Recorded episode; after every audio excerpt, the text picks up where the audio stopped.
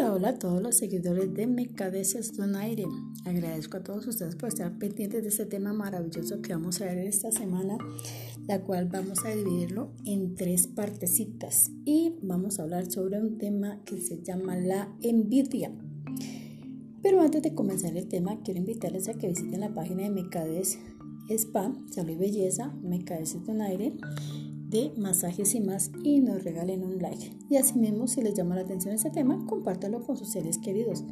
Recuerden que esta información es netamente de Mercades para ustedes. Bueno, vamos a empezar el tema. Quedamos de que vamos a, a ver sobre la envidia. ¿Qué es la envidia para usted? Quiero que cierre sus ojos, querido oyente, querida oyente. Cierre sus ojos y piense, ¿qué es lo que le causa envidia? ¿Es acaso parte de su vida? ¿Tiene sentimientos de envidia? ¿Por qué envidia? Envidia de que otros prosperen, envidia de que otros les vaya bien a usted no, envidia de que otros tengan una buena pareja y usted no, envidia de que otros tengan buenos hijos y usted no. Pero vamos a describir también de dónde nace la envidia, ¿de acuerdo? Abra sus ojos y escúcheme con atención. La envidia es un sentimiento que nace de una baja autoestima. ¿Por qué? Porque las personas que la padecen se sienten inferiores a los demás. Es decir, una persona que sea operario pues va a querer siempre el cargo de gerente. Porque considera que la persona que está ocupando el cargo de gerente no se merece ese cargo, pero el operario sí. Es decir, siempre anhelamos tener lo que otros tienen, sin reconocer o sin agradecer que ya tenemos algo fabuloso. ¿Que hay personas que nacen con suerte? Claro, claro que sí, pero más que suerte, nacen con una actitud y aptitud diferente hacia la vida.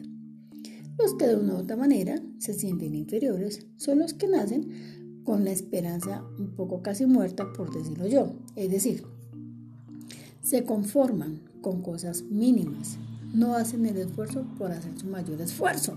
¿De acuerdo? Y por ende los resultados se dejan esperar.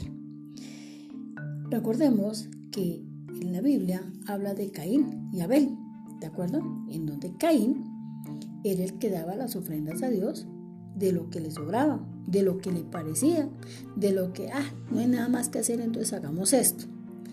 Pero Abel, ¿qué hacía? La diferencia de Abel es que él escogía lo mejor para Dios.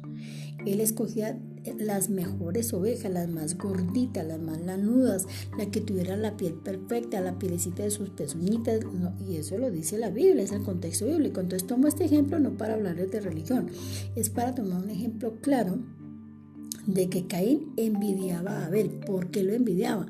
Porque Abel se esforzaba y sobre de que te esforzaba para dar lo mejor de sí a Dios. De tal forma que Dios se agradaba tanto de esas ofrendas que de una u otra manera lo bendecía más y más.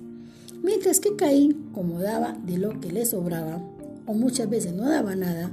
Yo me imagino a Caín como muchas personas que, ah, démosle lo que sobra, o démosle la pega, o si hay cinco libras de arroz, démosle una y no más como porque, porque lo de encima cuando hacen las ofrendas, o cuando le dan una ayuda a otra persona. Entonces no dan de corazón, sino dan de lo que les sobra. Y muchas veces teniéndolo, tampoco dan.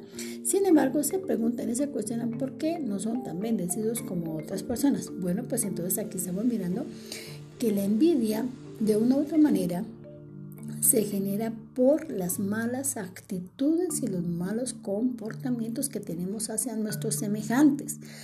Cuando tenemos una baja autoestima, cuando creemos que no podemos dar lo mejor de sí, cuando hacemos o decimos cosas que son indebidas e inapropiadas con respecto de otras personas, de una u otra manera estamos generando un entorno tedioso y de mala vibra que se puede devolver para quien lo está en este caso eh, propiciando, ¿de acuerdo? La persona envidiosa siempre tiene tendencia a ser cizañera, a sembrar la división, a sembrar la contienda.